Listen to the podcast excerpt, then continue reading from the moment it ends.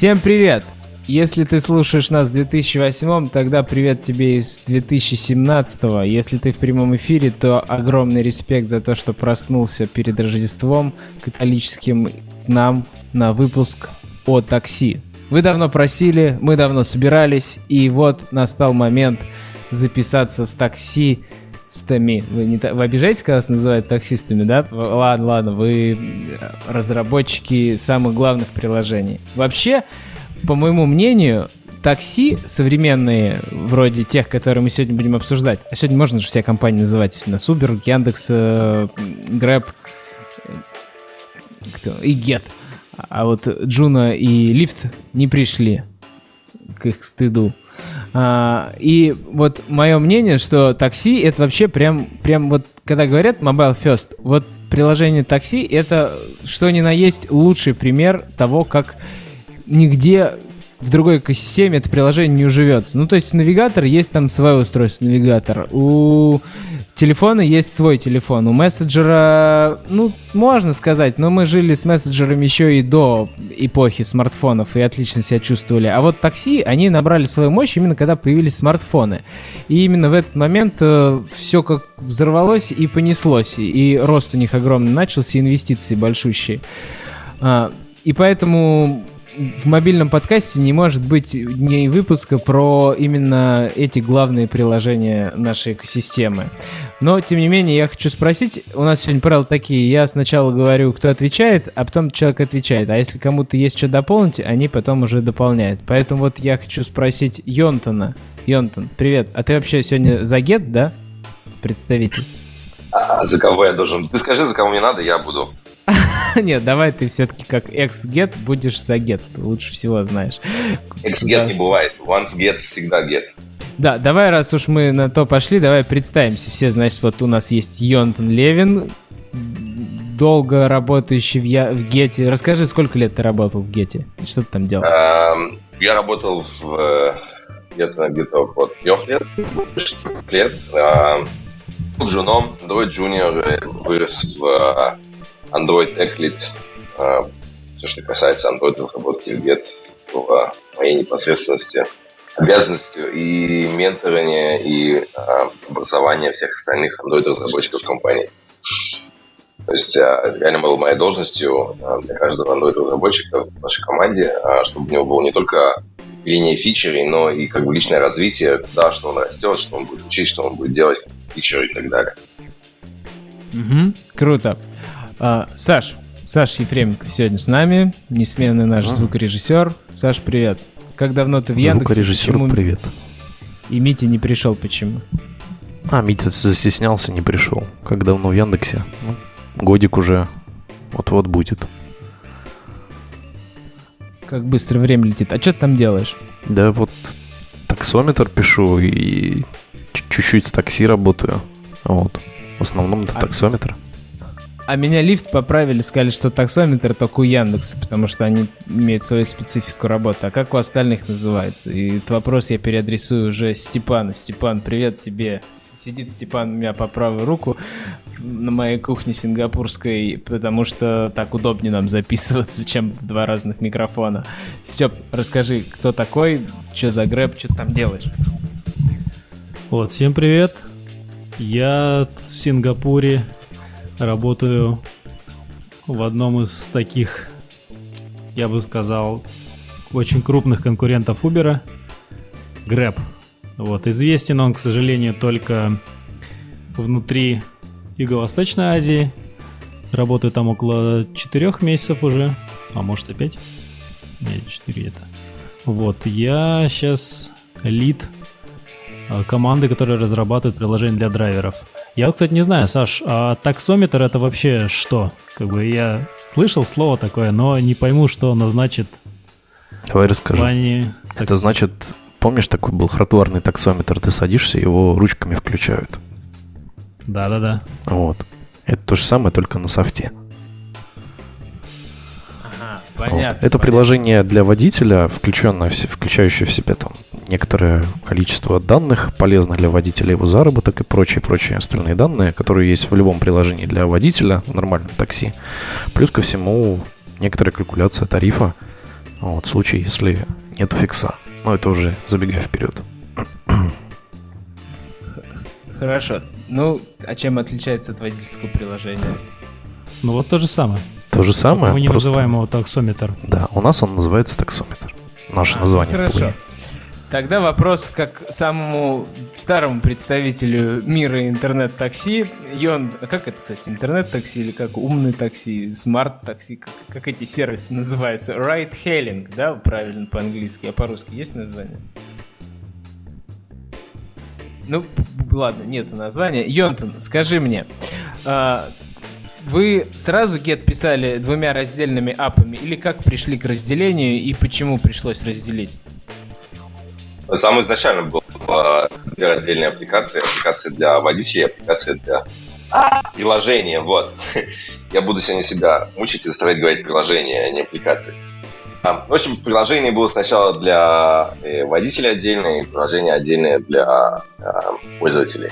Они были полностью разделенные с первого дня, причем у поначалу, когда Get начинался, не было еще а, особо смартфонов у водителей. Ну, как такие, типа, это более прослой населения, которое менее себе мог позволить новые iPhone и андроиды. А, поэтому мы в Get им выдавали таблеты. То есть у водителей первая аппликация была одна единственная аппликация на китайском таблете, купленном за 70 долларов, у которого GPS отказался работать вообще. Ага. Ну, то есть у вас был од- один девайс, вам было легче от этого, потому что вы сразу знали, какой девайс поддерживать. Ну да, а, первая аппликация была, конечно, такое очень а, интересное животное, которое работало только под определенной резолюцией, под определенной конфигурацией хардвера. Понятненько. Ну вот я тоже буду сегодня, я сегодня неожиданно представляю компанию Lyft, хотя никакого отношения к ней не имею, но Артем Зинатулин мне доверил эту честь и написал письменно ответы на вопрос, поэтому я расскажу, как было в лифте. В лифте так же компания называется? Пусть лифт, лайф, лифт, пусть будет лифт. А, и, значит, э, у них было одно приложение, мон приложение, потому что когда бизнес только начинался, Сейчас мы еще представим Олега Осипова. Олег, прости, что я не даю тебе слово. Ты сейчас расскажешь про Uber. Может быть, ты знаешь, как там было изначально. А, в лифте было так, что сначала рынок позиционировался, что водитель таксист это вообще один человек. Сегодня он водитель, а завтра таксист. Но потом рынок диктанулся, рассказал и объяснил, как все будет на самом деле, расставил все точки над «и», и приложение оказалось разным. И поскольку функционал сильно начал расходиться, в лифте модули шарятся, общая бизнес-логика присутствует, но приложение, тем не менее, два разных. И вот тут, Олег, расскажи о себе, кто такой, что делаешь в Uber, где живешь и как давно в компании. О, наконец-то до меня дошли. Ну, ну вот, я в Uber в главном офисе в Сан-Франциско. Я там примерно где-то года полтора. До этого на другом берегу Америки был. И я там занимаюсь э, всем, чем, ну, что связано с рейтингами. То есть, когда вы ставите 5 звездочек своему водителю, когда он их получает и радуется, когда вы там ему чаевые платите, если в вашей стране чаевые есть. Это все, что делает моя команда. Ад. Как было в Uber? Ну, насколько мне известно, поскольку я в Uber только полтора года, а Uber много-много лет, изначально тоже было одно приложение, ну, потом оно со временем разделилось. Вот. Приложение пассажирское там уже один раз успели переписать полностью. Ну и так они и развиваются. Разные приложения, плюс опять же есть Uber Eats, еще что-нибудь. И все это э, движется так, разве что какие-нибудь библиотеки, общее ядро шарится, но в основном все разные приложения и абсолютно разные команды над ними работают. Круто. Олег, а там Саша кидал инструкцию, почему надо отключить автоматический мьют. Вот тебе прям нужно обязательно это сделать, потому что он мьютит не очень подходящие моменты. А, спасибо за введение у нас в Uber. Если вы, ребят, не знаете, если хотите прям очень много узнать об Uber разработке с позиции разработчика финансовой стороны, ну, как это, приложение оплаты или сервисов оплаты встроенных в Uber Максим Ефимову подлодки есть. Об этом недавно записан выпуск. Они как знали, что надо дополнить наш подкаст своим, своим выпуском. Максим там тоже много рассказывает, как все устроено. А, ну, мы поговорим с вами. А, давайте начнем с... Давайте начнем с UI и с того, как происходит разработка фич для клиентов и для водителей. У Йонтон есть отличная история, что не все фичи приходят из бизнеса, а иногда и разработчики инициативные. Йонтон, расскажи вот по твоему опыту, как фичи доходят от идеи до пользователя? Какие сценарии бывают? А, ну, есть классические э, развитие сюжета, что а, приходит а, бизнес-нид, он попадает в руки отдел продукт, Э, так называемый product, project, product manager. Э, они пишут спецификации, все дела пытаются анализировать, понять, как лучше все это дело нарисовать, а, обвесить аналитиками и как лучше всего это будет нашим пользователям, либо же это водителям, либо же это пассажирам. И потом это все дело доходит до нас, до девелопмента. А, мы сидим вместе с, а, с продуктом и устраиваем, у нас есть такой типа отдельный у нас. У них был у нас в то время был отдельный а, целый день, посвященный, назывался Day. А, именно он был посвящен тому, что мы сидели, а, вникали в фичи, вникали в то, что нужно сделать, предлагали какие-то свои изменения, какие-то свои, с точки зрения технологий, изменения. Все это дело вместе обсуждалось с продуктом. В конце этого дня мы выходили с четким планом, что, как мы делаем, с тасками, какие, какие, за какое время это должен быть сделан, и, и как это дело все проверяется, какие аналитики у этого будет и так далее. Такой стандартный путь развития событий. А был еще нестандартный, и даже два. Ну, нестандартный это когда какому-то девелоперу что-то очень сильно заболело, и вот он очень хочет это исправить, сделать или, или добавить, и тогда он а, как я рассказывал, а, пытается всякими путями уговорить продуктов, дизайна, других девелоперов, потому что это супер круто и нужно это сделать. А, он ходит по всем этим инстанциям а, и всячески им а, рассказывает сказки о том, как будет хорошо, если запилить этот фичер. И если у него это получается, то, собственно, как так или иначе этот фичер запиливается, находится время, чтобы его потестить, вытащить на продакшн, и потом, собственно, решительно он останется жить, и его нужно будет убивать. Есть еще третий вариант, это что время от времени мы устраиваем хакатоны, на которых как бы формируется команда из девелопмента, и эти команды работают на какой-то фиче, которую они просто хотели бы сделать и поработать.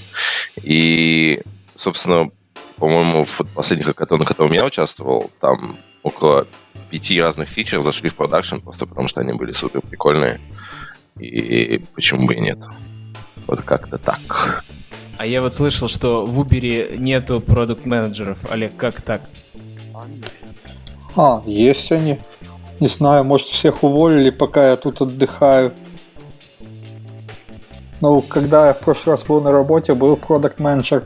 А возможно, у нас э, продукт менеджеры немного э, другое значение имеют по сравнению с тем, что обычно вкладывают. То есть они одновременно и продукт, и project, вот, и есть еще engineering managers. Но в целом, да, есть продукты, которые именно занимаются э, бизнесовой частью, которые там следят, чтобы фича развивалась и разрабатывалась именно так, как лучше для бизнеса. Так что я не знаю, откуда эти данные, что у нас нет продуктов.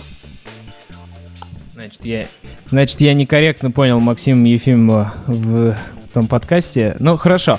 А, то есть все у вас как у, как у всех людей. А у меня вопрос, насколько сильно имеют влияние инженеры на не знаю, процесс разработки. Ну, если они говорят, что ну, это либо нереально, либо это очень долго и сложно, или считают, что это полный бред, имеют ли они мнение и вес? Это вопрос вот сначала коллегу, потом к Саше Ефременкову. А, да, конечно, наше мнение учитывать. Ну, во-первых, у нас исходно было одной из э, наших таких уберовских ценностей, как бы это громко не звучало, что мы стараемся, чтобы у нас идеи и решения развивались изнутри и приходили изнутри. Поэтому зачастую какая-нибудь фича – это то, что э, придумали инженеры, и то, что хотят делать инженеры. И опять же, когда идет обсуждение какой-нибудь э, фичи, которая у нас движима маркетингом, движима бизнес-задачами исходно, то тогда мы опять же смотрим, как бы, как мы ее можем сделать, как мы ее можем сделать быстро, как мы ее можем сделать медленно, и пытаемся найти компромисс – как это сделать так, чтобы было лучше для всего Uber и для нас в том числе. Саш, да, помнишь чем-нибудь со, со своей стороны? Попробую это что-нибудь сказать не похожее на это все, что было сказано. Потому что не знаю, что еще дополнять. Но у нас есть про проекты, есть продукты, собственно, все по классике. Вот. Пилим фичи, э, могу сказать, что у нас есть несколько поднаправлений, несколько таких крупных проектов внутри нашей, нашего мобильного отдела в целом, которые были порождены исключительно инженерами, исключительно разработчиками. То есть продукты косвенно, опосредованно так, находятся в разработке того или иного э, идейного функционала, который был придуман именно разработчиками. Вот, примерно так же. Угу. Так, сейчас у меня есть еще вопросы про команду, но перед этим Степа хочет добавить истории про Грэп, с чего начиналось. Да, тут много было сказано про то, что было там одно приложение у кого-то сначала, потом разделилось на два, у кого-то изначально было два приложения. Вот в Грабе, насколько я знаю, изначально был веб-сайт. Вот веб-сайт для клиентов, а для водителей, да, было мобильное приложение. И вот такие ранние дни все пользователи заходили на веб и заказывали оттуда все-таки такси. Вот так вот. То есть не все был mobile first. Ну, потому что у вас специфичный рынок, где еще смартфоны заходили позже, наверное, чем заходили в, в мире Сан-Франциско, где все всегда сначала. Да, с мобильным сайтом. Мне кажется, некоторые такси до сих пор так работают, еще и по телефону. Хотя водителям смартфоны раздать гораздо проще, чем всем клиентам. Специфично. У нас, кстати, тоже веб-сайт есть. Да, можно такси заказать на да, сайте? Да, да, да. О, ничего себе. И хорошо а поддерживается по... причем. По-моему, Uber тоже есть такой, нет, Олег? А, есть, есть. m.uber.com. Вот. И как бы иногда в каких-нибудь регионах, где не очень хороший интернет, у нас наше приложение может делать fallback до того, чтобы просто показывать именно этот сайт, чтобы человек хоть как-то мог заказать себе поездку и поехать, а не ждать, пока там все прогрузится. Вот это да, вот это интересно. Вообще, поговаривают, что Uber действительно выглядит в каждой стране по-своему, и там очень много всего, это же правда? Ох, мне кажется, что может даже у каждого отдельного пользователя он выглядит по-своему, потому что э, есть гора разных экспериментов, гора разных там внутренних поднастроек, которые могут просто по-разному срабатывать в зависимости от страны, от города, э, просто от того, в какую ты тест-группу попал. Вот. Но да, я могу сказать, что когда я только пришел в Uber, когда я обновил приложение и у меня подтянулось то, что я теперь сотрудник Uber, я открываю и смотрю вообще абсолютно все другое, все не так. Что это? Куда вы меня несете? Вот это да. Йонатан, а как в Гете. И давай сразу расскажи, что с командой, когда ты уходил, сколько человек было и какие обязанности у подкоманд были. В Get есть тоже веб-ап, а, но он доступен только для бизнеса, типа а, а, аппилинг для кухот Get. Ты можешь быть обычным пользователем, а может быть пользователем как часть компании, а, то есть ты типа закрываешь сделку с Get, у тебя там особые цены, особый SLA, и кроме этого у тебя есть WebApp, то есть а, если ты, допустим, а, работаешь в Big American Corporate, и у тебя нету ни iPhone, ни Android, а есть BlackBerry, но очень хочется этим пользоваться, то как бы WebApp это очень достаточно решение в таких случаях. И, собственно, поэтому у нас есть веб для бизнеса only. Ну, а насчет команды, ну, как бы, соответственно, была команда андроидов в приложении водителя, команда Android в приложении, э, приложении пользователя. А каждая команда, она как бы она типа а self-sustain, то есть там в команде есть и и Android, и iPhone, и QA, и backend, и, и дизайн, и product manager. То есть как бы э, э, каждая команда может independently от другой э, вытащить э, фичер или делать какие-то дальше продвижения э, вперед. А в плане самой Android-Android команды э, на каждую платформу на тот момент, когда я входил, было по, э, по три человека. То есть э, три для водителей, три для пассажиров. Ну и, собственно, сейчас уже, наверное, больше. Должно быть больше. Вообще у нас в Израиле проблемы с кадрами, потому что очень много стартапов, очень много разных бизнесов. А кто работать... Каждый девелопер мечтает быть стартапистом, работать никто не хочет. Ну, работать никто не хочет, я думаю, в любой стране мира. Стартапистом быть, конечно, меньше людей хотят. Вот Билли, твой соотечественник, спрашивает, почему нет таксометра в Гете? Ведь водитель сам цену устанавливает. Что, что, как это водитель сам устанавливает? Он такой, эй, давай поедем за 50, а, а такой раз поехал и стоп. А что значит сам устанавливает цену? Там какие-то особенности ценообразования? Сейчас мы чуть-чуть вне мобильной индустрии зайдем в такси. Что это такое вообще? Ну вот а, просто Билли, он, сколько мой соотечественник, он живет а, в мире, где а, государство не может решить, то ли мы социалисты, то ли мы капиталисты. А, в Израиле а, все цены на такси, они регулируются государством, и а, государство, то есть есть всего 25 тысяч таксистов. А, почему 25 тысяч таксистов?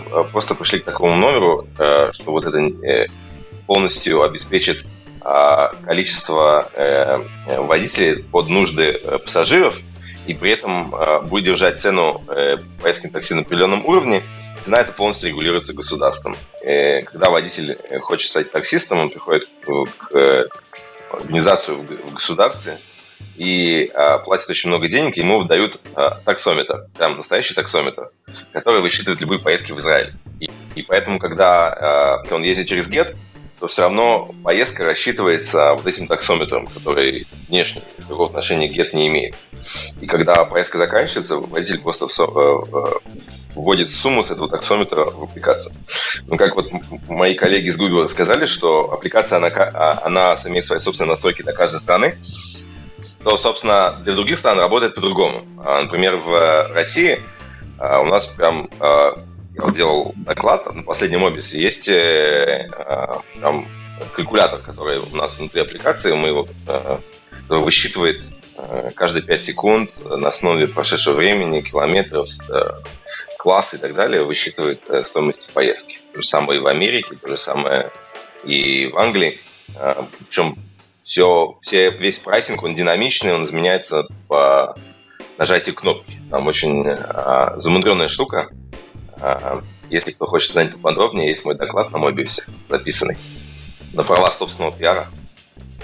Идите смотрите. Там много интересного проверя. Хорошо, понятно.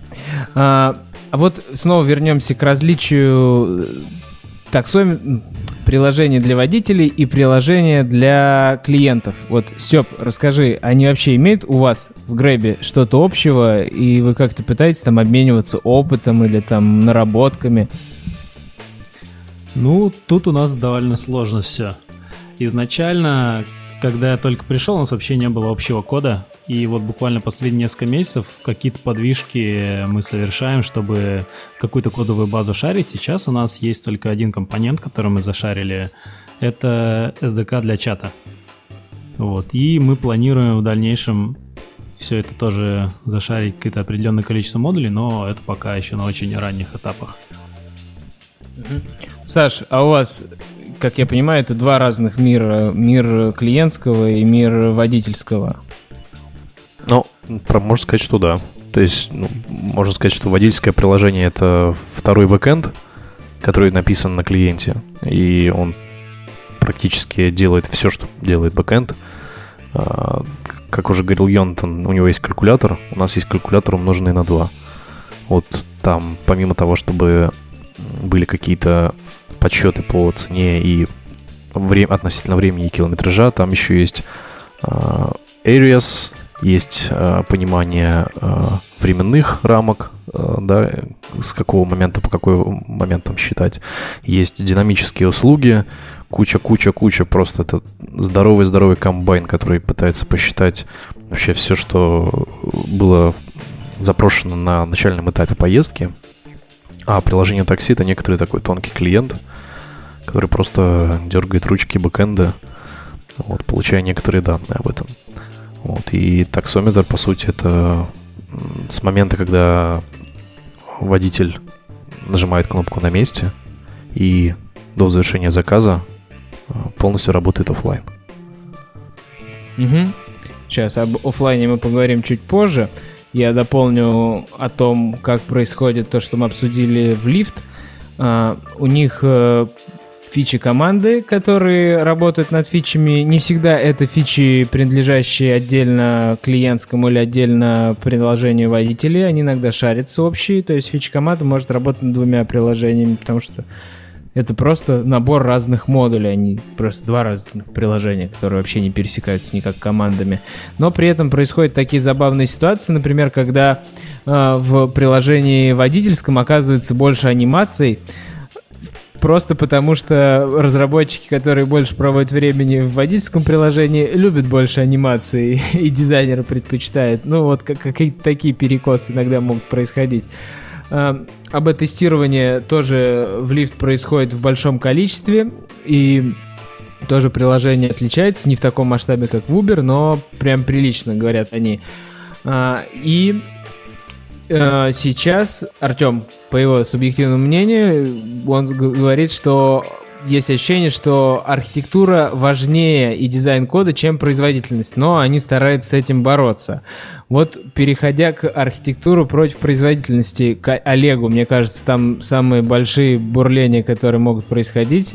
Как вы меряете производительность, как вы следите за тем, чтобы архитектура была консистентна, и застал ли ты момент переезда Uber из старого приложения в новое, или сразу пришел в новую архитектуру? Так, ну, про архитектуру и переезд из старого в новое я почти не застал, только видел последние следы переезда и рассказы, что да, надо было переезжать. И настал момент, когда уже проще, возможно, делать новое, чем допиливать старое. Так, а насчет э, так, так, производительности. а, производительности. Ну, у нас, опять же, есть помимо кучи АБ-тестов еще и куча логов и метрик, и очень много что измеряется, особенно в тех билдах, которые у сотрудников, потому что на, нас можно чуть больше мучить и чуть больше от нас требовать. И поэтому очень много всего замеряется, и команды, которые у нас работают над платформой, да и фичи команды тоже как бы стараются улучшить производительность по мере сил. Но опять же, да, это порой плата за то, что архитектура такая хорошая, такая гибкая, приходится немного производительностью страдать. Но опять же, мы стараемся, например, регулярно проводить там еженедельные смог-тесты на довольно старых э, устройствах по типу, если вот кто не знает про фейсбуковский Ear Class, э, по типу Ear Class 2012, то есть какой телефон был топовым в 2012 году мы проверяем то, что на нем приложение работает, ну, скажем так, нормально. Смог-тесты ты в смысле визуально, когда manual QA проверяют и такие, типа, ну, не тормозит визуально или что-то автоматизировано ты имеешь в виду? Так у нас нет QA. Я посмотрел вроде ни, ни одного там QA или там еще кто-нибудь Software Engineer in Test может быть, я не подобрал нужные слова, но, насколько я знаю, у нас нет э, таких ярко выраженных QA. В смысле нет QA? А кто смог тест проводит? Ну, опять же, это проводит э, команда, которая фичей владеет. То есть у команды есть вот набор тестов, э, грубо говоря, сценариев по их фичам, и раз в неделю эти тесты просто, опять же, члены команды берут и э, сами проходят, э, смотрят, просто берут самый последний build, который у нас собрался еженедельный, и на нем проверяют, что все хорошо работает, что ничего не сломалось. Если сломалось, чинят.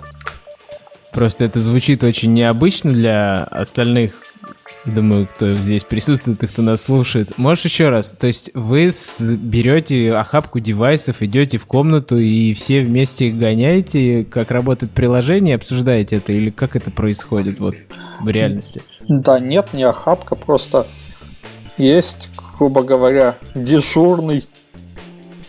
Вот. И в любом случае, до того, как приложение выйдет в продакшн, уже для пользователей не внутренних, оно еще некоторое время проходит внутренние тесты, и тогда может э, попасться просто человек, который не разрабатывал эту фичу, который не делал смог тесты, какая-нибудь э, ошибка, он ее зарепортит, и опять же мы начинаем расследовать и смотреть, что изменилось, почему у нас регрессия.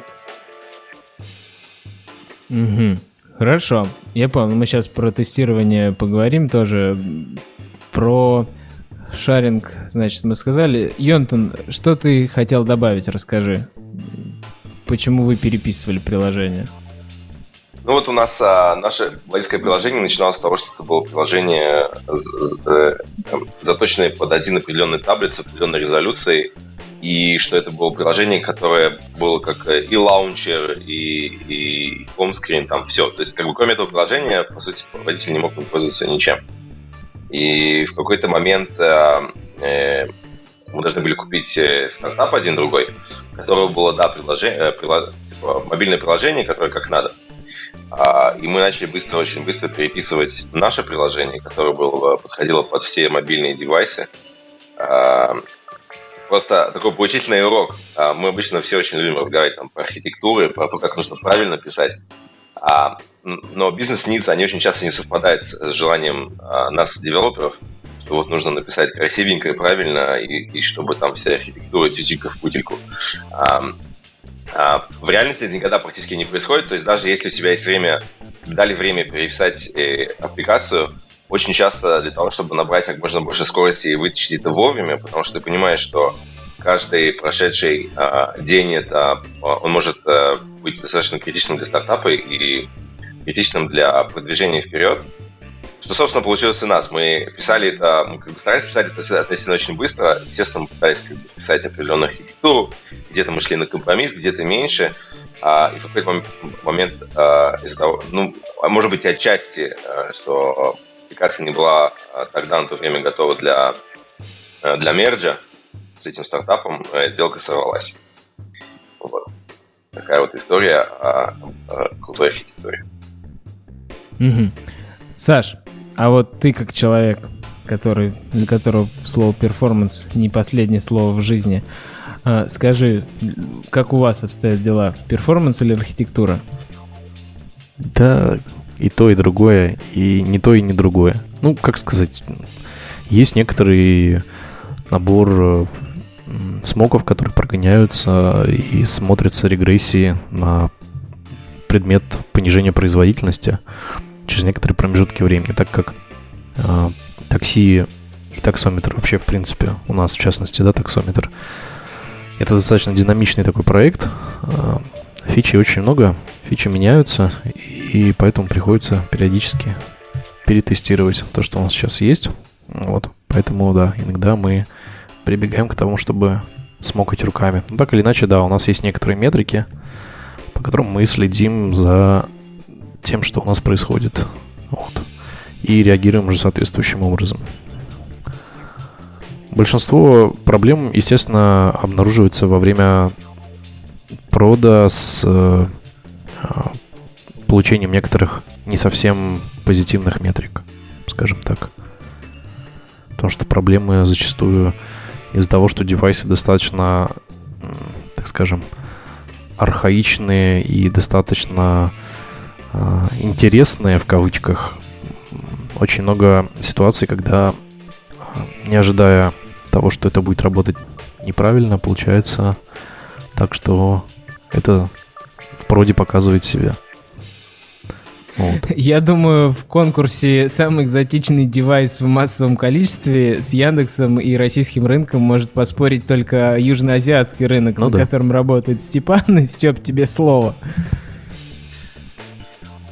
Да, ну говоря про архитектуру и производительность, у нас пока что особое внимание производительности не уделяется. Единственное, что мы делаем, так это отдаем нашим QM build с включенным strict модом, где они могут посмотреть на красненькие рамочки вокруг на очень старых девайсах и понять, что же происходит не так. Вот. По поводу архитектуры, тут у нас тоже такая веселая история в попытках копировать Uber. Пассажирское приложение все-таки начало адский рефакторинг и все переписали на Kotlin. Вот, на правах рекламы Kotlin. И у нас э, в драйверском приложении Kotlin пока еще нет, но как бы так или иначе мы переписываем частями.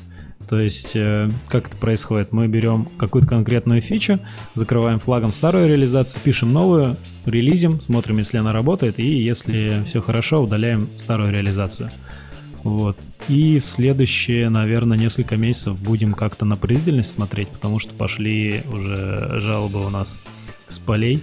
Вот, как раз э, очень экзотических девайсов с и производителей, которые я вообще первый раз в жизни слышу, какие-то локальные производители во Вьетнаме, которые там эти девайсы, не знаю, как они их делают, но в итоге там все очень плохо. И довольно большое количество. Мы Они точно не руками степ делают. Не на предмет производительности, а на предмет того, что хотя бы все бы там заработало, и мы уже довольны. Так, Йонтон, что за боль у тебя? Расскажи с девайсами. Как ты с ней боролся и... Um, просто Степа рассказал про боль, боль всяких китайских, вьетнамских девайсов. А я вспомнил, что когда написали приложение ну, по все мобильные девайсы, а, то всем водителям, ну, типа водителям, в особенности в Израиле, сказали, что типа вот все, больше таблеты не выдаем. Кто хочет, покупайте телефоны. А, и при этом мы вытащили, мы как бы спросили, какая минимальная конфигурация, и мы там, я посмотрел а, ну, топ-девайсы и а, это выдал. Там, типа, там определенное количество рамы, определенный CPU. А, водители это полностью проигнорировали. Мы покупали кучу всяких китайских девайсов, которые были еще хуже, чем таблет, который у нас был до этого и, и приложение просто не работало. То есть там всякие такие типа а переделанный Android, которого там Fuse Location э, просто от, от, открывается на 20 минут и, и не работает никак вообще. То есть там был такие моменты, когда я просто поехал с водителем, мы сидим у него в такси, у меня кабель подсоединенный к его девайсу, и просто uh, Fuse Location перестает репортить без всяких логов, без всего, перестает репортить location, и потом через 10 минут возвращается сам по себе. А, там всякие разные такие были э, приколы, но это была нереальная боль, которая, наверное, тратилась в каждом спринте как минимум а, процентов 20 подгона под всякие китайские, вьетнамские девайсы, кстати, которых в России очень-очень-очень много. А, в Америке, конечно, было попроще, там в основном все такие флаговые девайсы, типа а Samsung и Huawei и, и Nexus. Ну вот э, в России, в Израиле прям беда со всем этим делом. Вот, Йонтон, ты мне, кстати, напомнил по поводу, почему у нас нет таксометра как раз в приложении. Вот как раз по этой причине, потому что мы как-то, по слухам, несколько лет назад пытались написать свой таксометр, чтобы можно было в офлайне как бы проверять, сколько водитель проехал, и оказалось, что практически на тех девайсах, которые они используют, просто нереально сделать. Вот, и поэтому у нас практически всегда фиксированный прайс. А вот объясните мне с точки зрения бизнеса, а в чем проблема выдавать всем э, сертифицированные устройства? Но у этого, как бы мы это делали, а, но просто а, в тот момент, когда начинаешь заниматься этими девайсами, во-первых, это огромное количество логистики. А, то есть у нас а, было, я точно не могу сказать, ну как минимум три человека, которые занимались вот этими девайсами full time которые у этого не работает это, у этого что-то не то не работает. Как бы водители же, они не технические люди, и поэтому э, очень часто даже там типа, баги э, софтвера, они принимают это за баги хардвера и бегут в офис с криками «О боже, у меня не работает этот девайс, меняйте мне его быстрее, потому что, типа, я теряю бабки и не зарабатываю их а, из-за вас, а, типа, что ваш девайс не работает». И поэтому я думаю, что это было очень правильное решение перестать выдавать э, hardware, перестать выдавать девайс, а передать это обратно водителям, и то есть, чтобы и, типа, они решали. У нас причем это... Э, то есть у этого была определенная боль поначалу, а потом в конце водители поняли, что а, чем лучше у меня девайс, тем значит, что у меня больше держит батарейку, тем у меня лучше работает GPS, тем а, а, а, больше я могу получать работы, тем больше лучше он это работает, тем там networking быстрее, тем а, больше работы ко мне приходит на девайс, э, точнее location, я меньше еду и так далее. И начался обратный эффект, что у нас все начали покупать самые крутые девайсы, потому что понимали, что от этого зависит количество денег, которые они зарабатывают. Да, я тоже часто вижу в Сингапуре водителей, у которых по два айфона. На одном у него открыт навигатор, на втором Uber или Grab, и вот он доверяет этому. Кстати, многие компании вообще же iOS не поддерживают как прилож... драйверское приложение, а Android only. Вот, а, кстати, у кого, у кого есть... Э, у Uber, да? У Lyft, наверное, есть iOS. У Grab есть iOS, да? Что себе? А Яндекса нет iOS, да, Саш? Не, нету. Йон, ты на Get iOS вообще разработка была, и что там с ней было? Да, у нас э, целая направленная разработка iOS под э, приложений и под водителей. По идее, у них же должно быть все хорошо, если у iPhone не старая батарейка, как выяснилось на прошлой неделе, которая влияет на производительность, и не обновленный ОС, то все должно быть хорошо.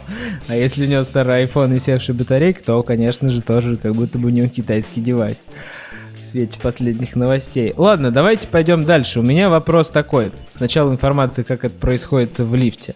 Вопрос про релизы. А, вот в лифте релизы идут на принципе таком, что альфа для сотрудников, это во многих крупных компаниях называется докфудом. Докфуд это э, сборки, которые дают своим сотрудникам, это ранние беты или альфы, и они всегда имеют доступ. Вот в Гугле многие ходят за докфуженными Nexus'ами, которые еще не в релизе, пикселями, вернее, которые еще не в релизе, и, соответственно, Android-версиями, которые еще даже не в Developer Preview, и приложения тоже все имеют такую версию. Вот и в лифте есть альфа для сотрудников, которая каждый день летит в Google Play Store и раскатывается на них. Потом бета публичная, которая летит раз в неделю в Store и раз в две недели летит стабильный релиз, который раскатывается на все 100%.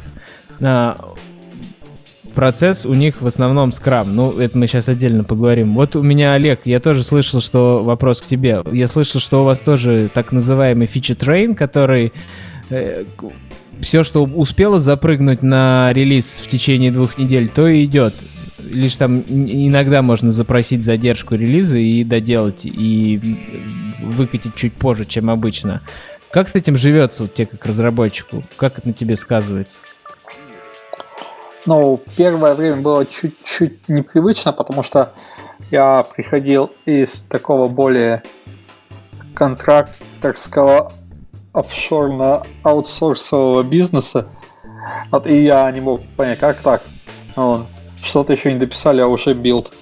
А так ты просто к этому со временем привыкаешь, и понимаешь, окей, вот у меня такой план, вот за столько-то времени нужно написать фичу, и вот не успел, значит не успел. Ну да, в конце концов, в большинстве случаев от того, что мы там на неделю позже что-нибудь зарелизим, а, ничего сильно не пострадает. Вот, ну да, у нас э, схема почти такая же, то есть у нас в зависимости от приложения, там каждую неделю или две недели э, нарезается бета-билд, который всем сотрудникам через Google Play раздается. Плюс, если кому интересно, те могут э, ночные сборки ставить там через внутренний App Store и использовать. Ну и опять же, как э, и, и у лифта, и у нас, да и много у кого, э, куча фича флагов есть и групп, поэтому как бы фича может быть здесь, и фича может быть здесь давно, мы просто ее не включаем и никому не видно. Вот, а когда мы уже готовы ее запустить, тогда просто меняем одну кнопочку и все, готово, полетели. Угу, понятно. Но у меня вопрос, а какая мотивация у сотрудников ставить ночные или там ежедневные альфы? Ведь оно же стопудово будет работать нестабильно. А я хочу ехать на такси, зачем мне это ставить? Ну, не знаю, у нас стабильно работает. Не, ну, суть в том, что э, пока фича там не готова, написана наполовину, ее никто и не будет включать. То есть просто у тебя не запустится та ветка кода, которая может что-то сломать. Вот если ты не в той команде, которая разрабатывает конкретно эту ветку кода, и тогда это в твоем личном интересе как раз эту ночную сборку запускать. Но в основном э, все используют беты, только иногда там может быть, если какая-нибудь особо важная фича запускается, там просто письмо пишут, ребята, установите, пожалуйста, альфу, посмотрите, попроверяйте. Угу. Да, вот так понятно. А у меня вопрос Саше, как представителю больше водительского приложения, чем клиентского. Саш, а как вы раскатываете и какие релизные? Ведь там же нет такой истории, что «Эй, ребят, установите приложение внутри компании и потестируйте его», ведь водители не могут быть сотрудниками. Mm-hmm. А, у нас есть фич тогл налево и направо. То есть мы катимся, катимся под экспериментом, вырубаемся, когда нужно в какой-нибудь регион. То есть там как-то точечно совсем чуть-чуть, да, либо в регион, либо в заказы, либо в водителя конкретного и смотрим, как это будет работать, стабильность. Вот. А, то есть получается, что мы выкатываем и совсем-совсем по чуть-чуть включаем нужный для нас функционал для тестирования. Вот. И получаем некоторый фидбэк, некоторые метрики того, как это работает. Вот. И уже принимаем решение, включаться или не включаться на 100%. А QA в водительском приложении это квази-таксисты, которые дуют внутри гаража, или кто эти люди? Нет, это обычные ребята, которые сидят с нами. Их половина команды, можно сказать, от, от нашей разработки. То есть у нас сейчас команда для таксометра, э, пишущее приложение для таксометра 10 человек. Вот, и ровно половина, то есть 5 человек. Э, то есть как ровно половина, в смысле не от 10, а еще 5 человек – то есть в сумме 15 команда, да, разработки QA. Вот, они тестируют исключительно фичи таксометра, то есть нон-стопом прогоняют кейсы, а вот касательно да, релизов, то есть у нас такой есть определенная рамка дедлайна, и если мы там, например, плюс там минус несколько дней э, имеем некоторый такой сдвиг, да, если мы от этого сдвига не отходим, допустим, у нас там фича 20 декабря, и мы там, если мы, допустим, там, не укладываемся в срок, там, например, до 23 декабря, да, мы говорим фичу делать, то мы типа ждем до 23. Если типа дальше, там, 25 выкатываемся, то катимся с существующими фичами и фичу переносим на следующий релиз. Вот. Хорошо, Степ, есть что добавить? Нет, у нас примерно такой же процесс, тоже release train фичи, которые успели, релизим. Если сильно важно, задерживаем релиз. Если нет, то нет. А то есть это как? Такая же история, как в Яндекс Такси. Сидят группа QA у нас, у них есть свой стейджинг сервак, где они могут установить клиентское приложение и так, сидя на кресле, эмулировать поездки, типа вот я заказал, вот я доехал. Угу, угу, я понял. Ладно, раз уж мы QA затронули, скажите, есть ли среди нас, вас компания, в которой есть э, ав- хорошо налаженное автоматич- автоматизированное тестирование UI-логики. Сейчас, кажется, будет тишина. Да, да, походу. Ну, я Все сразу... Все притупили глаза. Да потому что это миф, так не бывает. Я когда найду такую, я их прям да расспрашиваю, как они этого добились. Все говорят, у нас сейчас не очень дела, но вот скоро мы к светлым будущим придем. Вот и я точно так же два года назад говорил, и все, и мы идем уже в третью компанию подряд к этому светлому будущему. Степ, ты идешь к этому светлому будущему? На одном модуле у нас есть Что? штуки 4-5 UI-тесты. Вот, Тест, вот, вот. тест это, это, это, как секс, все о нем говорят, но мало кто об этом, кажется, занимается. Да, это на собесе ты будешь говорить, что у тебя покрытие было стопроцентное. Да, это мечты, на самом деле, которые... Ну, нет, ну вот, видишь, у Uber, у Uber нету ручного тестирования, это уже большой прогресс. То есть построить процесс так, чтобы исключить manual QA из него, это тоже дорого стоит. Кстати, вот у меня вопрос коллегу. Зачем так много людей в Uber работает? Вот Максим называл порядок 200 человек и более в, в мобильной Android разработке. Что- зачем столько много людей? Ну, чтобы приложение не ломалось и чтобы QA не нужен был. Не, на самом деле так много людей, потому что как бы снаружи видно только верхушка айсберга, то есть э, не видно там, как на самом деле много кода внутри. И я, конечно, боюсь ошибиться, но, возможно, у нас приложение самое, одно из самых больших э, именно по объему кода, в принципе. Вот, потому что у нас вот там э, куча стран, как можно сказать, для каждых стран может быть свой набор фич, поэтому у нас куча фич. И все что-то делают. Плюс, опять же, у нас есть вот, приложение водительское, э, приложение пассажирское, у нас есть Uber Eats, у нас есть еще там несколько приложений, например, для Uber Eats, для ресторанов, их э, панель управления. Есть приложение, которое для управления там парком автомобилей, и все эти приложения кто-то разрабатывает. А так вот снаружи для пользователей видно, ну да, вот есть какое-то Uber приложение, ну, наверное, еще у водителей что-то есть, где они заказы получают, и все.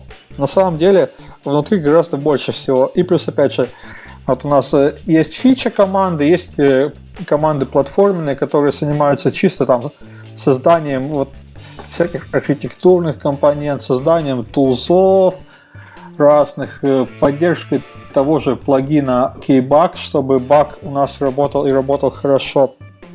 Вот поэтому у нас так много инженеров. Но Ничего, вроде никто без работы не сидит. Все что-то делают. От всех польза есть. Как говорится, главное, чтобы без овертайма. Если кто-то отдохнет, ничего страшного. А, но мой вопрос дальше двигается. А как, как, как все общаются? Как общая база знаний происходит? Или координация, шаринг кода? Или там все слишком, ну, настолько круто вы разделились своими ри- э, ри- риблетами? Как это ругательно звучит? Риб, рибами, да? А, что все не зависят друг от дружки. Да, не, зависит, конечно.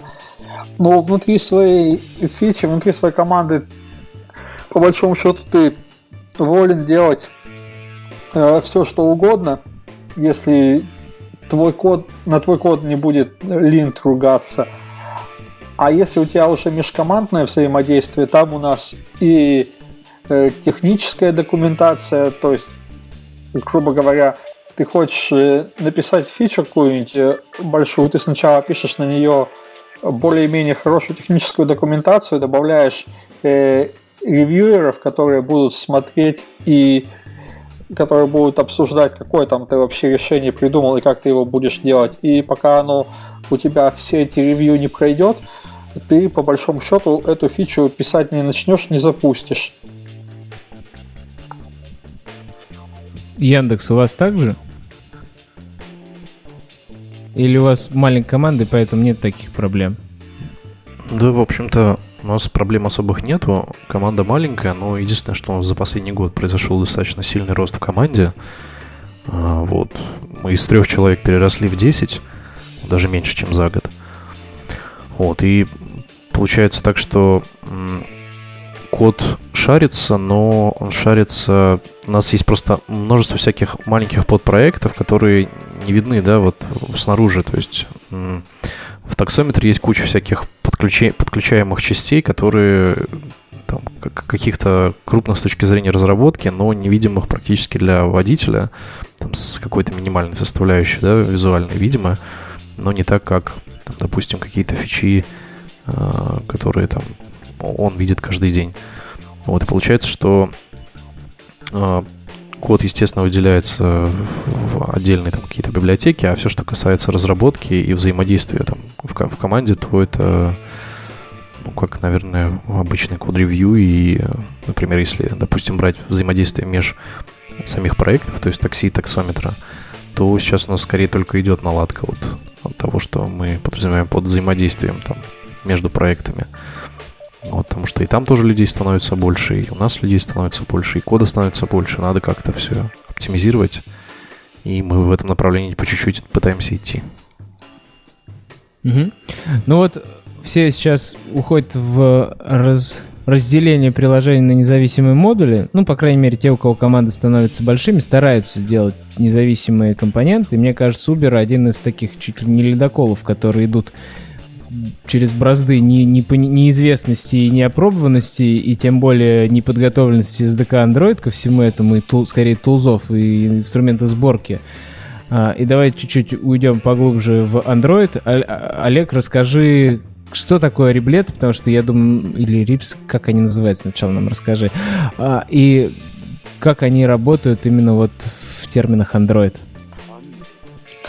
Ну, это как на там рипс, риблет. А, по сути, это как раз у нас такая архитектура, которая хорошо задействует э, dependency injection и которая позволяет достаточно хорошо э, бить э, приложение по модулям, чтобы эти модули были независимые на стадии сборки, что нам позволяет хорошо использовать баг как сборщик и использовать его всяческие э, сетевые и локальные кэши. Вот. Э, что сказать насчет рибов, как они сами помогают? Ну, не знаю. Они помогают тем, что у тебя вот есть э, структура, у тебя есть более-менее понимание, окей, я создаю новую фичу, как, какие я для этого файлы должен создать, к каким файлам я должен каким классом цепляться в других фичах, чтобы они взаимодействовали с моей. И вот так вот все э, взаимодействует. А у вас весь DI на дагере строится? Ну да, на дагере. Вот э, Kotlin а... у нас в угу. приложении, конкретно в продакшн коде нет поэтому мы какой-нибудь э, новомодный коин использовать особо и не можем. Ну да, но как утверждает Джейк Уортон, коин и не Dependency Injection, а сервис-локатор, который много чего не умеет, что должен делать настоящий DI, по мнению Джейка. Ну, можно вообще разговаривать на каком-нибудь языке enterprise программистов и много там пуха накидывать на архитектуру, а суть-то какая? Ну какая разница, как ты его назвал? Dependency Injection Service Locator. Главное, какую он для тебя задачу решает. Вот. Решил он для тебя задачу разбить все на модули и подсовывать э, нужному модулю нужный там объект, класс или что-нибудь еще. Ну и называй его как хочешь. Хоть dependency injection, хоть service locator, хоть как. Главное, чтобы задача решалась. Ну, там страх в том, что нету compile time проверки запровайдил ты зависимость или не запровайдил, и вероятность того, что ты потеряешь зависимость, очень высока. Вот в чем дело. Ну хорошо, у меня по даггеру тоже есть небольшой вопрос, так как я с этим сейчас активно работаю, мне прям дико интересно, как у вас реализовано. То есть вы у вас есть какой-то ну, центральный компонент, который проводит все зависимости и там дальше в дерево вверх уходит. Или бывает такое, что фича А и фича Б там шарят какие-то общие модули, общие компоненты между собой, Dagger компоненты, но при этом app компонент о них никогда не узнает, и другие фичи о них тоже не узнают. Ох, тут я точно сказать не могу насчет того, как абсолютно все фичи действуют, но в основном это, да, мы как бы э, протягиваем эту зависимость наверх до общего родителя, и чтобы он ее предоставлял. Но, возможно, можно просто как бы что-то передать э, там через какие-нибудь листенеры или еще что-нибудь. Но в основном, если речь идет о зависимостях, то да, это строится дерево, и да, вытягиваешь вверх до нужного э, скопа, до нужной области видимости, и там ее предоставляешь. А тебе лучше живется в мире Single Activity Application, или ты скучаешь по старому жизненному циклу? Ты еще спроси, скучаю ли я по фрагментам. Нет, ну действительно ли, облег, облег, легче ли жизнь, когда у тебя одна активити, и ты там скопами жонглируешь как хочешь, потому что что захотел, то подключил, выключил, все, не пересоздаться, не переуничтожиться? Э, как минимум, оно легче тем, что когда ты хочешь что-то передать, что-то переслать, э, ты не думаешь, как это взять, это совернуть в parsable, и чтобы нигде там ничего у тебя не оторвалось по дороге и не взорвалось внутри андроида. То есть ты разрабатываешь, как ты разрабатывал бы обычно что-то джавовское, а не как ты затачиваешься под то, повернули ли у тебя экран и достали ли у тебя клавиатуру. Да, при этом у некоторых может сложиться впечатление, что там Uber 5 экранов. На самом деле там дофигища экранов и вложенностей, и поэтому они тоже решают много проблем с этих связанных. У меня вот к Йонтон вопрос. Йонтон, у тебя не было желания взять, переписать приложение на Single Activity, когда ты уже стал взрослым Android дядей приложения? Наверное, если бы я захотел гореть в аду, я бы, наверное, это сделал. Ну, как мне нравится, чтобы у меня выходные все было спокойно, никто меня не дергал проводить время с семьей, то я предпочитаю более стандартный путь развития приложения. И поэтому я за, за старинку, за Activity, Lifecycle и Configuration Change как надо. А мне кажется, это более проще и, и более скиллабильно в плане будущей команды, будущих девелоперов. Более понятно все, чем когда у тебя э, очень сильно замудренный дагер с кучей скопами, и вот иди сейчас пойми, э, какой скоп к чему относится, и какой активити этим и там какие компоненты, к чему, какими руками. Это, ну, мне кажется, это, это как с, с Java. Это звучит очень круто, наверное, это, наверное, бы работает, но при этом в команде, в большой команде э, сделать, чтобы это все работало прям тютелька в тютельку, ну, я лично, наверное, не очень сумел бы сделать, поэтому я больше предпочитаю э, более стандартные пути развития приложения, э, потому что есть, есть такая вообще парадигма э, в девелопменте, что, типа, неважно, какую архитектуру ты выберешь, а все равно ты как бы его можешь заставить работать. Я понял. А мне казалось, что Dagger и RX Java, она как раз больше для больших команд и для того, чтобы, наоборот, упростить жизнь. Вот, Степ, ты как лид большой команды, тебе RX Java и Dagger помогают в жизни или вредят? Хороший вопрос. Ну, здесь стоит сказать, что когда я пришел, там уже процесс с даггером был более-менее налажен. Все как бы члены команды научились копипастить компоненты и модули, чтобы создавать новые activity. Вот, что, в общем-то, неплохо было бы автоматизировать в итоге. Вот, а по поводу RX пока вот по моему опыту она прям сильно облегчает.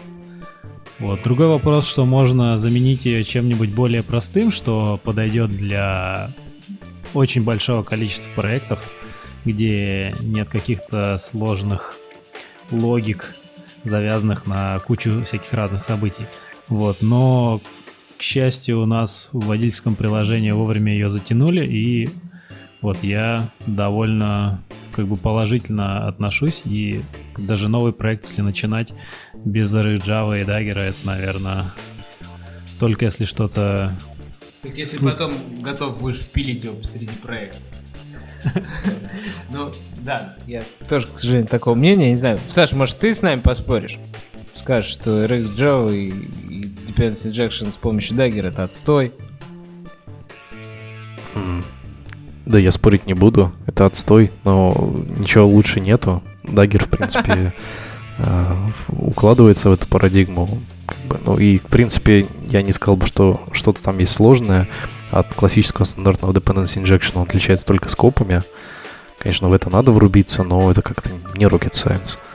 Вот. А что, что, что касается Alex Java, ну, как бы можно там выпуски назад послушать. Я просто вижу, что люди больше себе проблем в голове создают, когда вот это вот пытаются вот это вот вот эти сопли, вот намотать на эту палку и этой палкой попытаться забить какой-то ржавый гвоздь, торчащий где-то в стене бетонный. Вот как-то вот так вот я это себе представляю. Вот. У нас, по крайней мере, да, тоже есть RxJava, есть Dagger, и мы работаем просто с э, компонентами и сабкомпонентами. Uh, тоже не rocket science разобраться в скопе, как, как правило, ты там какой-нибудь э, singleton скоп, activity скоп, вот, и там, и да и все, в принципе. То есть, если там есть фрагменты, фрагмент скоп. Вот, а типа, все зависит от того, как ты правильно построишь граф модулей своих тоже. То есть, если ты будешь просто в кучу набрасывать, то да, вот. А все, что касается RX, у нас есть всякие инфраструктурные проекты, там, допустим, а, по там, обработке треков, э, допустим, водительских, там, по анализу их, там, по работе там, с калькулятором. Вот, и вся эта, вся эта инфраструктурная код-база, она написана без использования там какого-то dependency injection. Обычных фабрик дост- вполне достаточно. Но там, опять-таки, и масштабы не такие большие тоже. Вот в этом как бы есть заключается загвоздка. Но когда проект сильно разрастается, тогда просто на обычных new something feature impl уже вряд ли обойдешься. Как-то уже ну, логическую свою какую-то основу принимает, что нужно все-таки за, за использовать dependency injection. Ну или хотя бы фабрики. С фабриками посложнее. Руками, конечно, большой граф э, ворочать сложно, но, но можно. Вот. Но надо ли? Угу. Ну, у лифта тоже самое, у них тоже архитектура раньше была просто старый MVP дизайн, сейчас все более реактивно независимое происходит. Uh, вообще они пытаются подойти к тому, чтобы DI автоматически регистрировался при подключении фичи отключения. Не знаю, как они это хотят реализовать, надо об этом как-то отдельно поговорить. Ну, про DI, я думаю, запишем отдельный выпуск, потому что меня прям наболел последние три недели, я только этим занимался и обязательно сделаем подробно, давно не говорили про это. А сейчас у меня к Степе опять вопрос. Степ, а как ты ограничиваешь своих ребят не навертеть действительно соплей на реактивную трубу? Вопрос хороший, опять же. Проблемы с большими командами в том, что не так уж и просто нанять сразу опытных разработчиков туда. И, к сожалению, да, это история не про граб. Вот. И действительно людей надо ограничивать, потому что если дать им волю, они такого навертят, что потом никто, кроме их самих, не сможет поддержать. Вот.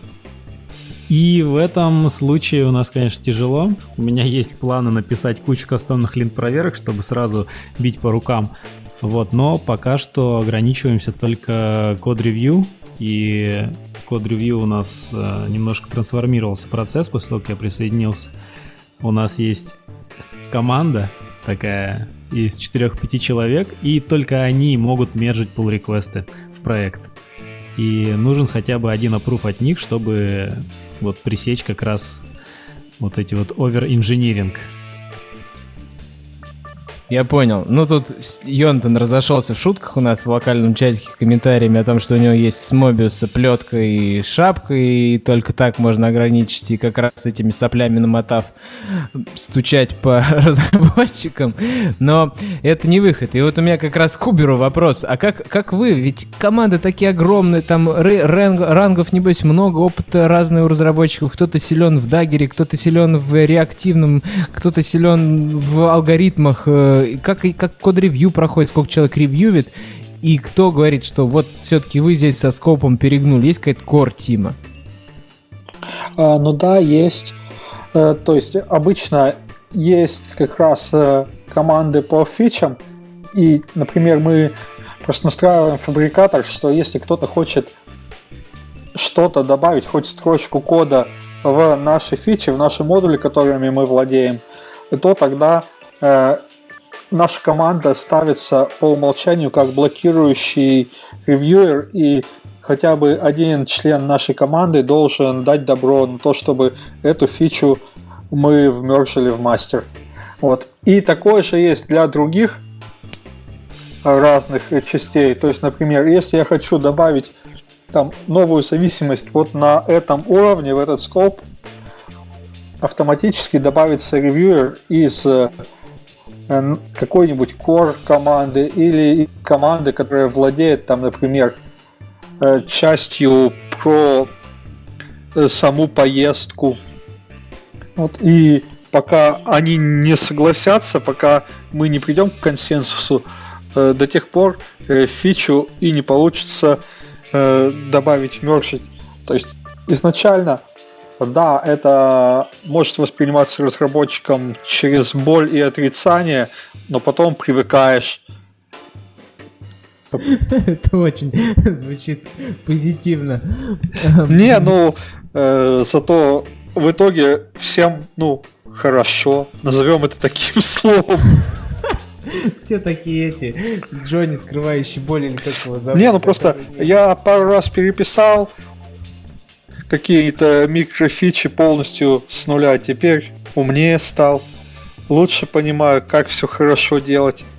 Да, это даже так же, когда ты приходишь первый раз в жизни в команду, где код ревью, а до этого ты без него жил, и, и тебе семь раз э, заролбэчили, ты такой, да хватит, и ты думаешь, да в жопу это код ревью, оно мне только жизнь портит, я бы уже на третью фичу залез, а все первую никак не зарелизил. А потом ты, когда уже, во-первых, сливаешься с командой, и, и сам становишься хорошим мальчиком и понимаешь почему, и других тоже разворачиваешь, когда что-то неправильно. Это же понятно, что хочется быстро и как попало, а когда вот такой синергии ищете, приходится тратить больше времени, правильно? А что такое фабрикатор?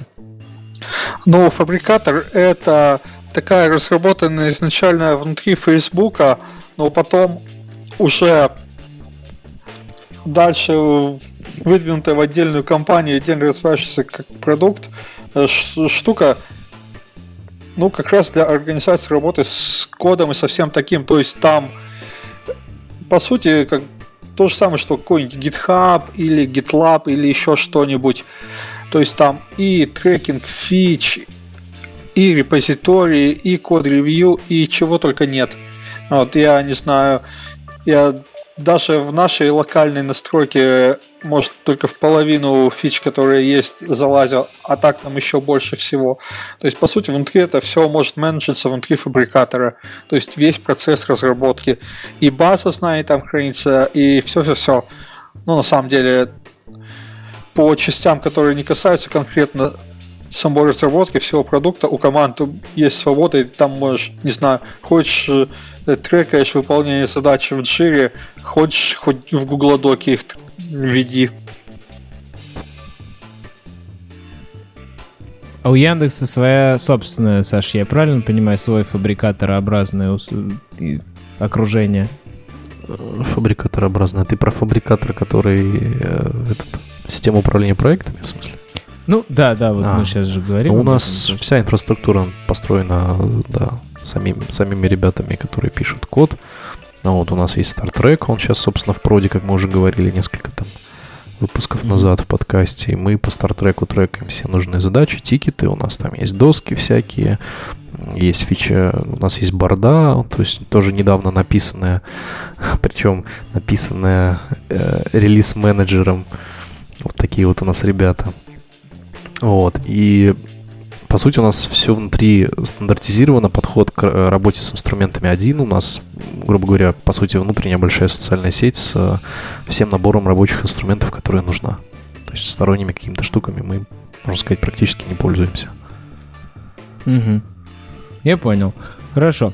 У меня к Степе вопрос. Давайте пойдем по техническим вопросам. У меня три сегодня технических вопроса. Все большие, страшные, но тем не менее. Это сеть, это офлайн, это безопасность. Первый вопрос, значит, сеть. Степ, у вас э, REST, full duplex, именно WebSocket или что, что вообще? Ну, вообще у нас э, что-то похожее на WebSocket. То есть мы просто держим сокет соединения и шлем туда обратно всякие данные. Вот. В связи с тем, что это обычный сокет, там куча наверченных костылей, вплоть до того, что нам сервер продолжает присылать какое-то сообщение, пока мы не ответим, что все, хватит. Мы уже получили. Вот. И там, да, немножко костылей сверху этого. Типа того, как мы валидируем, как нам пришли эти запросы. Но в итоге за счет того, что это не HTTP и это гораздо быстрее, мы довольно и работает. А вот в, в, в Uber есть, Олег, ты не знаешь, там на водительском приложении, на клиентском, или у вас у всех, или вообще это можно разглашать, это же WebSocket based тоже, или есть какие-то моменты с REST? Ох, точно не помню, потому что я обычно это потребляю и не задумываюсь. Вот. Тут недавно на какой-то конфе в Москве выступал мой товарищ Зак Свирс, и он как раз рассказывал, что у нас весь сетевой слой автогенерируется из э, файлов описания, и поэтому как бы, разработчику в основном, если он только не разработчик в той маленькой команде, которая именно отвечает за работу с сетью, разработчику не приходится задумываться, как там что работает. Вот, тебе все автоматически сгенерировалось, и у тебя все так же тоже описание, что и на бэкэнде, и поэтому ты абсолютно не паришься тем, как оно внутри реализовано. gRPC? Или что, что автогенерация это же gRPC в основном, или там... Нет, э, у нас как бы свой э, набор тулзов, то есть по сути у нас есть э, трифт файлы, где описано вообще как будет выглядеть бэкэнд, и из них кодом, э, специальным кодогенератором на Kotlin, да-да-да, у нас есть Kotlin, э, генерируются уже результирующие там, не знаю, э, модельные классы и интерфейсы соответствующих сетевых сервисов, а потом э, мы просто берем это и используем. Угу, круто. Так, Kotlin? Расскажи подробнее. Но есть такой язык, слышал, у вас в Питере разрабатывают. Так, а, нет, я в смысле, что в, в Uber есть Kotlin? Да, в Uber есть Kotlin. А, то есть у нас нет Kotlin в коде самих приложений, но во всяких тулсах, в обвязке, да, у нас есть Kotlin. Вот, например, недавно вроде мы зарелизили в open source нашу библиотечку, которая генерирует разные штуки вокруг андроидных вьюх. Там позволяет автоматически сгенерировать логирование или RX, Java э, биндинги. Вот. Это все у нас написано в том числе на Kotlin. Но пока что у нас, во-первых, не хватает поддержки баком Котлина, и плюс есть сомнения насчет того, а не будет ли это каким-то большим тормозом и с точки зрения того, что у нас будет в приложении, и с точки зрения процессов разработки, там, не знаю, времени компиляции и всего такого.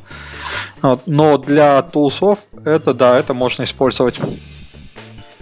Да, ну и, например, у Зака есть э, популярный на гитхабе репозиторий, где он там на Kotlin гуляет, разгулялся как хочет и все, что хочет. Ну, то есть, как бы разработчики, я думаю, у вас основные давно уже с Kotlin поигрались и попробовали.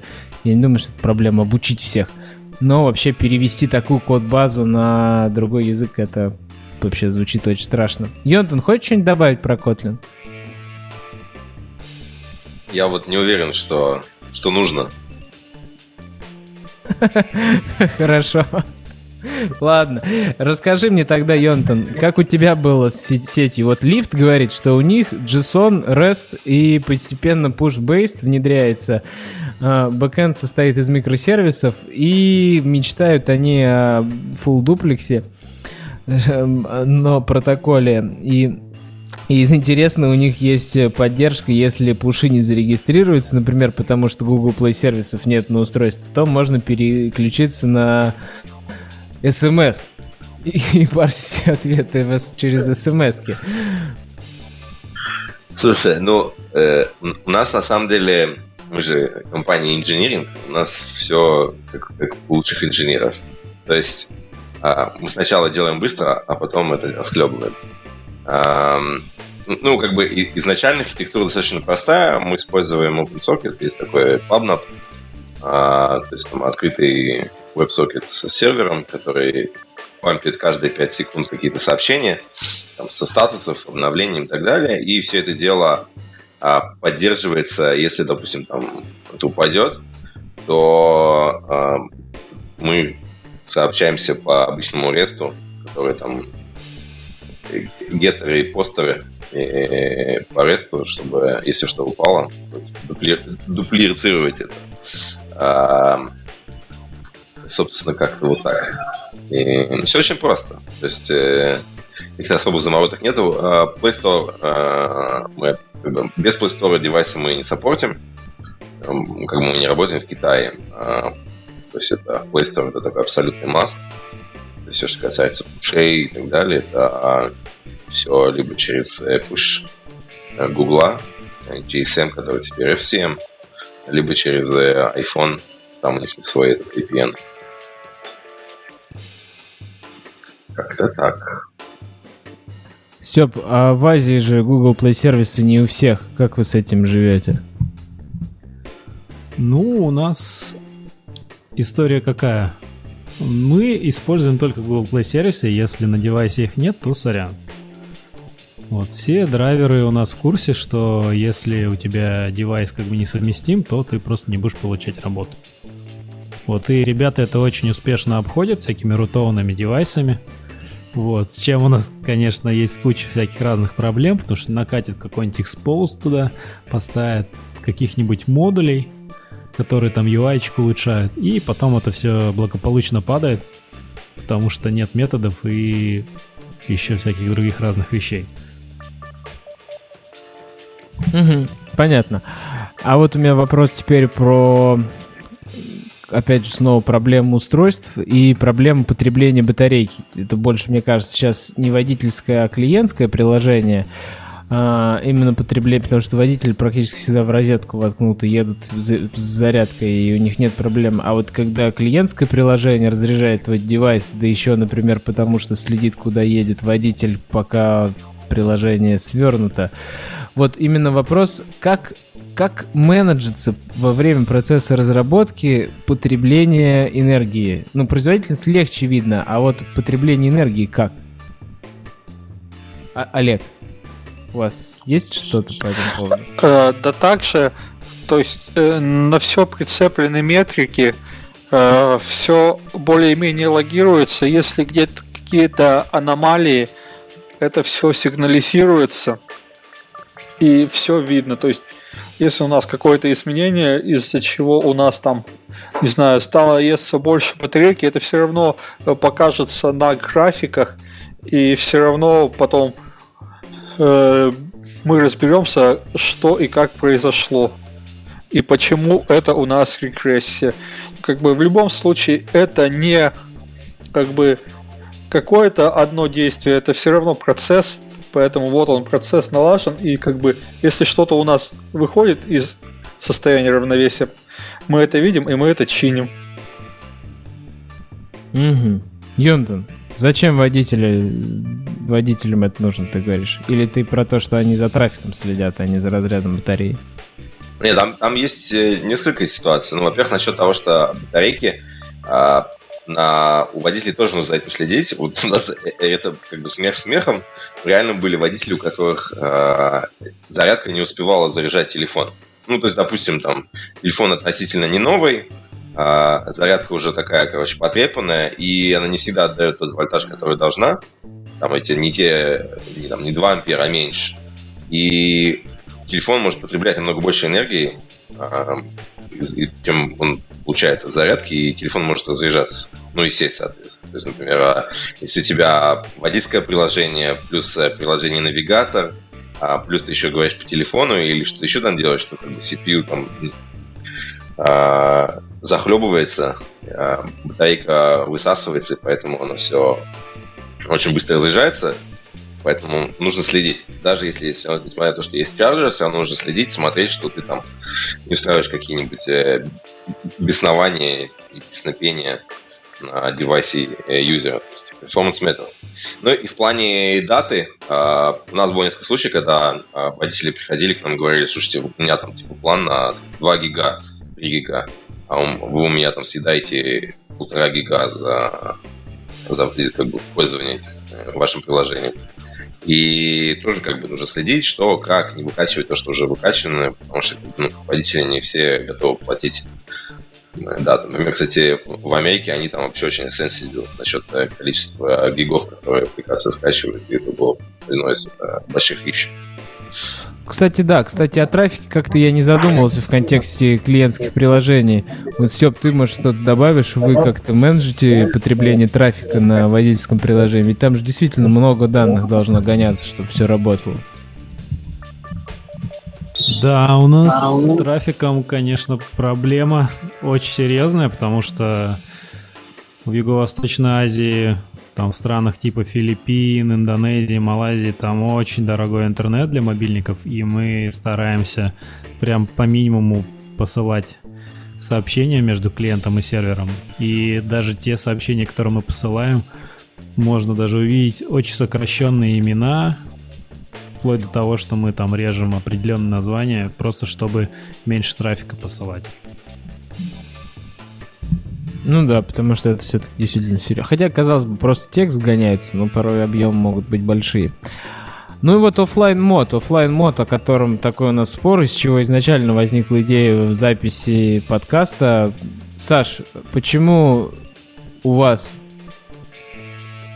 таксометр может быть полностью офлайн, а Lyft, например, написан полностью офлайн и онлайн, онлайн. и вся да онлайн и вся логика хранится на бэкэнде и на все вопросы про безопасность не говорят нас не колышет у нас все лежит на бэкэнде мы можем вообще open source выкладывать вот вот это вот прикол в том что у нас все с бэкэндом, э, у нас все решает бэкэнд, и поэтому у нас нету фрода. Это, конечно, очень хорошее заявление, но это не так.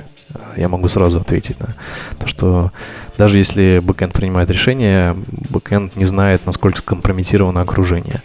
Но это вообще другой вопрос. А опрос офлайна ты имел в виду, зачем вообще нужен офлайн на таксометре, точнее на водительском приложении в целом, да? Ну и на таксометре получается как таковом. Да, да.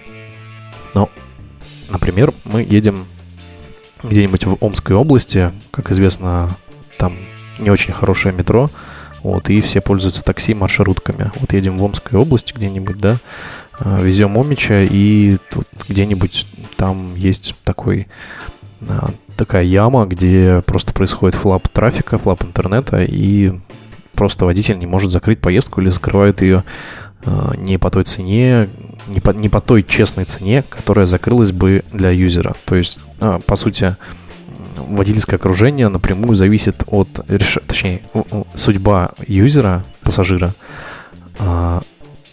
зависит от того, насколько стабильное окружение у водителя. Соответственно, это окружение необходимо как можно э, более стабилизировать и привести к единому виду, независящему от внешних факторов. Стараться, по крайней мере, э, не зависеть от внешних факторов водителя. Вот, соответственно, и также водителю не хотелось бы закрыться за меньшую цену, да, за, например, какой-то fix price, как рассказывал, например, Артем у нас в предыдущих выпусках, когда водитель провез там а, куда-то пассажира там за 3-9 земель, и у него, там, допустим, нет интернета, он закрывается, фулбэчится на fix price, который был изначально. Не совсем правильно. Вот, соответственно, в России это Россия рынок а, неплохого интернета достаточно, но в глубинках и вот где-то в регионах а, это достаточно такой а, нестабильный источник и вообще, в принципе, следует за этим, за этим достаточно следить, потому что Россия рынок достаточно разнообразный. Вот. От Калининграда до Владивостока совершенно разные условия. Ну и страны а в- СНГ. А в Омске, который находится в Малайзии, в малазийском Омске, как работает приложение Grab? Зачем вы все пытаетесь покинуть Омск? Сеп, зачем ты покинул Омск? Да, тем, конечно, очень животрепещущая, и в Омске все действительно очень плохо.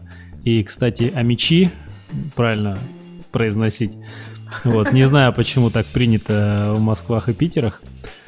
Вот, но у нас Но ты же не проблема, обижаешься. да, с тем, что мы технически, пока у нас не хватает ресурсов инвестировать достаточно людей в написание таксометра, и поэтому у нас всегда практически фикс прайс, и водитель заинтересован довести тебя до точки как можно быстрее, вот, как такой приятный бонус для пассажира. Как раз по той причине, что нет динамического прайсинга. Но, с другой стороны, каждый раз, когда водитель завершает поездку, он может договориться с пассажиром, да, накинуть какую-то дополнительную цену, если он там дольше ждал или поехал не туда, куда заказывал. Вот, так что примерно вот так у нас все происходит и работает для ну, для большинства регионов, я бы сказал, Юго-Восточной Азии, для Омска, наверное, не работает. Вот. Да, я вот понял. проблема тоже ну, водителей в том, что в Омске одни водители, а в Юго-Восточной Азии другие водители. Специфика этих водителей. То есть если а, в Азии, возможно, спросят а, и договорятся по поводу того, чтобы поднакинуть деньжат, то, наверное, водитель несколько попытается сам поднакинуть деньжат, а потом только попросит. Вот так, наверное, в Омске. Нет, ну, пассажир видит цену. И если цена не нравится, всегда можно пожаловаться в поддержку, и тебе вернут разницу. Да, это Как, в понятно. принципе, понятно. Конечно, поддержкой все разруливается. Закидываешь новых людей в поддержку. Вот, да, когда вы говорите об этих страшных вещах, оффлайн, не оффлайн, сейчас сначала Йонатана мнение спрошу. Йонатан, ты что-нибудь добавишь? Слушай, ну я делал целый доклад э, на этом на последнем Мобиусе про то, как работает оффлайн у нас. И то, как мы создали динамический pricing. Точнее, Динамический таксометр, выражаясь э, правильным языком. А, это прям супер-пупер важно. Э, Даже не важно, какой хороший или плохой интернет. А, По нашей статистике около 20% всех реквестов уходили в оффлайн. То есть по той или иной причине. Э, Поэтому это супер-пупер важно. То есть, как вот все, что сказал э, Саша, это прям, я с точностью с ним согласен. А, нету хуже frustration а, чем юзера, которого а, неправильно посчитали, или водитель, которого ты забрал его, часть его зарплаты, и в конце концов это семьи, в конце концов это люди стараются, работают. А, то есть если мы где-то факапим, то в конце концов это чья-то жизнь. Поэтому оффлайн супер важно в этой системе. Как же, как же Lyft живет? Жалко нет Артема. А у Uber есть что-нибудь, Олег, добавить по поводу оффлайна, онлайна? А, ну начнем с того, что Uber это не такси. Вот, поэтому по всем, как бы все поездки, они предварительно а, находятся друг к другу, сопоставляются водитель и пассажир, или там несколько пассажиров, и это все рассчитывается на бэкэнде, ну да, а какие-нибудь шероховатости отдельные они в итоге разруливаются через поддержку. Вот. Но опять же, как бы какой смысл тебе рисковать, да, если у тебя почти наверняка гарантия, что, окей, ты обманул Uber, там, лифт, еще кого-то один раз, они тебя забанили один раз, и ты больше туда особо и не попадешь. Ну, зачем себя лишать источника доходов потенциального? Угу. Да, это правда. Вообще мне вот не хочется как-то грустно подводить черту под конец э, года, но год 2017 был годом еще большего развития селф-драйвинга и как, смартизации, умнения техники и в нашем ежедневном быту. А тут получается, что даже такая простая задача, как э, взять деньги с пассажира, оказывается уже сложно решаемой в условиях ограниченного трафика или нечестности людей, хакнутых устройств. И представить, как будут ездить машины офлайна по миру и онлайна, и без водителей, без контроля человека, и сколько может быть нехорошего сделано благодаря этому, сложно. Но это все звучит, с одной стороны, страшно, но с другой стороны, в проценте, я думаю, по сравнению с тем, сколько человек изначально ошибок совершает и сколько потерь денег было, когда люди платили классическим такси деньги, или таксисты плохо работали и неправильно брали деньги и обсчитывались сами, то вся автоматика только лучше. Просто когда все автоматизируешь, сразу виден более резко тот маленький процент ошибок. И ты думал, что все будет идеально, но и тут нет. Поэтому как бы можно с двух сторон на эту проблему смотреть, но выглядит все на самом деле таки гораздо позитивно. Так, на самом деле мы тут еще можем вечность говорить, мы можем говорить про CI, мы можем говорить про какие-то более узкие специфичные задачи, да и про фускацию можно закуситься на долгое время. Но я думаю, мы основную тему покрыли. Много вопросов, правда, от зрителей, от слушателей было по поводу того, как с навигацией работает. И, например, у Яндекс может долго рассказывать о том, как они решают проблему навигации рядом с Кремлем, где GPS подменяется, и в других московских суперрегионах. Ну, я не знаю, насколько... Ну, нам, кстати, как подкасту, вещающему из-за рубежа, вообще можно об этом говорить спокойно. Может быть, скоро запретят в России обсуждать такие темы. Кто знает. Да, GPS-спуфинг будет э, ФСБшниками отлавливаться. Слово, ключевое слово. Да, вполне. Вот, в общем, вопросов много. Я думаю, достаточно мы сегодня обсудили. Мы откроем голосование, с каким из такси следующий выпуск хотели бы, ну, ближайший там следующий, в первом-втором квартале следующего года слушатели хотели в первую очередь услышать подробный разбор полетов то, чего мы не обсудили. Я сегодня хочу спас- сказать громадное спасибо, потому что ребята пришли.